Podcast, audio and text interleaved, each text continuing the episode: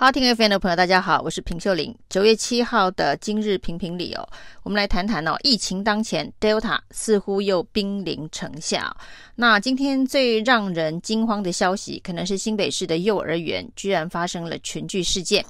那有九人新增的这个确诊感染哦，一名家长，八名幼儿哦。那当然，这个幼儿这个幼儿园呢，就是昨天所发生的有一对夫妇哦。那确诊之后呢，这位太太呢是在这个幼儿园教书哦。那她是第一起发生跟幼儿园相关的确诊案例，所以这整个幼儿园呢，目前是有十名的确诊的病例哦。那幼儿园的这一个群聚感染哦，到目前呢，病毒的基因定序还没有出来，不知道是不是。Delta 病毒，不过呢，其中因为呢，有人的 CT 值啊，这个病毒量是三十五，代表这个传染的时间呢，已经有一段时间了。所以如果呢，是一个已经传染了好几个周期的群聚感染的话，那极有可能是上一波的阿法病毒，而不是 Delta 病毒。这当然是接下来的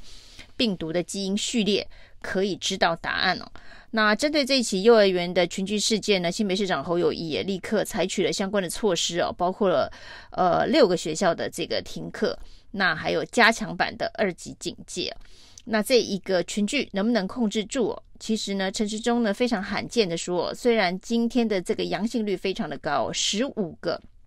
裁剪的案例当中就有九个确诊哦，的确是阳性率非常的高。那当然跟这个幼儿园的环境是有一定程度的相关哦，因为要求幼儿都能够完成完整的防疫的措施来互动，其实是相当困难的。那像这些幼儿呢，那现在已经被进行了这个隔离，但是他们是没有办法单独住在一个隔离房中的，必须由这个家长的陪同哦。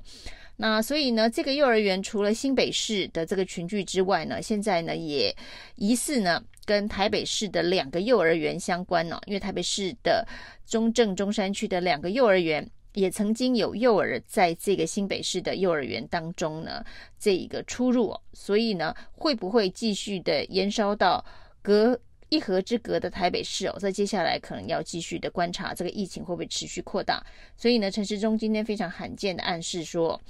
应该还会有更多的阳性确诊哦，疫情还会持续的扩大。这个跟一向对于疫情非常保守哦，告诉大家都在掌控中的这个陈时中似乎有一点点不一样。那陈时中对这一个新的新北市的幼儿园群聚感染的疫情看起来不是。很有把握，那会不会从新北市波及到台北市？那基因这个病毒的基因定序是阿法病毒还是 Delta 病毒？恐怕就是其中的关键了。因为 Delta 病毒的传染力呢，是比阿法病毒要高非常多的。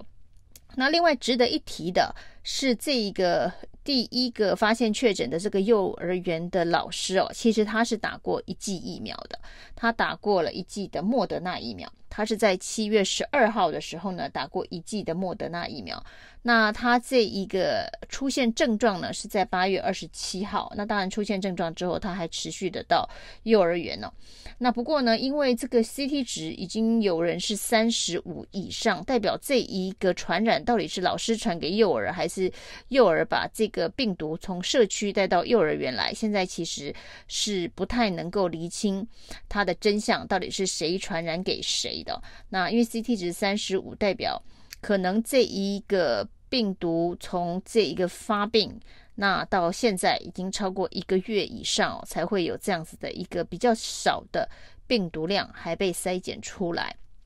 所以呢，过去呢可能已经传了好几轮，那这个到底是社区进入幼儿园，还是幼儿园呢进入社区哦？那这中间恐怕已经相当的。难追溯了。那是提到的，就是这个老师呢，在七月十二号打过莫德纳疫苗，八月二十七号开始有症状。那这中间的间隔是四十五天哦，也就是说呢，在打了第一剂的莫德纳四十五天之后呢，这个老师呢，这一个发病，那等于是被。虽然不是打完完整的两剂哦，那等于是被这个单剂的这个莫德纳的一个突破性的感染哦。那我们再回来看哦，指挥中心的疫苗接种政策哦，除了一到三类的这一个医护人员相关人员之外哦，这个莫德纳的间隔啊，都被要求拉长到四周到十周哦，就是无限的这个拉长。那被拉长到十周以上。那其实，在莫德纳的这个美国的相关的报告当中哦，是以二十八天到四十天为一个接种的间隔，超过四十天似乎已经不是莫德纳原厂所建议的这个间隔。那这个教师呢，是在四十五天之后哦，那被病毒给突破，所以呢，现在所谓的这一个莫德纳接种的这个间隔。从二十八天延长到十周这件事情呢，到底是不是需要由专家会议重新来思考？这恐怕也是需要讨论的。那从这个二十八天延长到十周，那所有打第一剂莫德纳这个疫苗的人，他的未来的这一个可能被突破的几率就会相对比较高哦。那包括了这个幼儿园的这个群聚哦，另外一个现象当然就是 Delta 病毒对于这个幼儿。还有年轻学子间的传播的速度是非常惊人的。以美国为例哦，美国开学之后呢，儿童的确诊人数哦，比之前增加了四倍哦。那已经造成了二十万人染疫哦，二十万个这个儿童染疫。所以呢，现在呢，我们在三级警戒之后呢，九月一号正式开学到现在也不过一个多礼拜哦，那就发生了幼儿园的群聚。那在这个新北市被影响到的相关学校也高达六所。所以接下来的有关于全面开放这一个。开学就学的这样子一个政策，是不是也有可能因为 Delta 病毒的突破社区感染而必须有所调整、重新思考？那现在呢，这个幼儿园还没有确定是不是 Delta 病毒。不过长荣机师啊，以及这个他所发生的家庭群聚，他的儿子，然后又这个儿子又在校园。当中哦，目前呢，这一个全校师生都处于这一个居家检疫的状态、隔离的状态之下。那虽然目前是全部的阴性，但是呢，未来会不会有突破的阳性确诊哦？那在未来的十四天都有可能发生啊！而且这个病毒的定序已经确定是 Delta 病毒。那长荣机师。把 Delta 病毒传染给他的儿子啊，这一起家庭群聚当中哦，那也代表说这个 Delta 病毒已经有非常明确的本土感染，而不单纯是这个境外移入。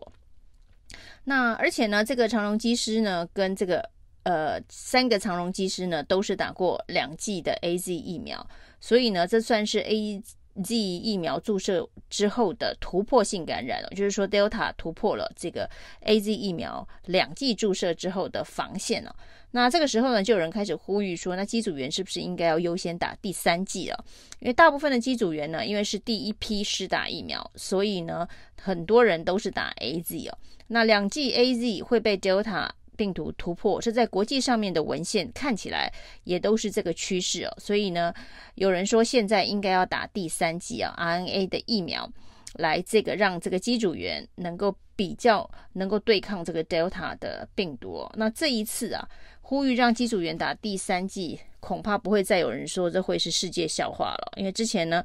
要求机组员先打疫苗的时候呢，这个。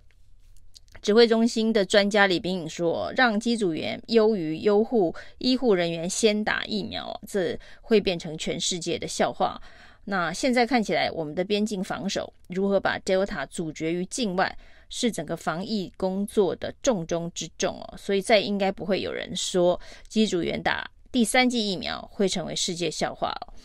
那这个 Delta 病毒的确可能会是接下来最重要的议题哦，所以呢，指挥中心现在甚至也在考虑，就是有关于中秋节哦。不过这个真的跟五月的这个本土疫情爆发之前呢，大家轻忽的那一个父亲节、那个母亲节，母亲节之后呢，这个。本土疫情就爆发，那所以呢，大家所轻忽的那一个母亲节的这一个家族团聚，然后南北移动，可能是后来一整个月，这个呃不是两个月，七七十几天三级警戒的一个关键转折点了。那这一次呢，Delta 病毒要面对的关键转折点，可能是中秋节啊。那所以中秋节的相关的活动、相关的警戒，接下来指挥中心要如何的拿捏哦？包括这个机组员的第三季何时要开始全面开打，还有机组员的这一个边境的管理的严格程度的提高，要如何的控管哦？这都是下一波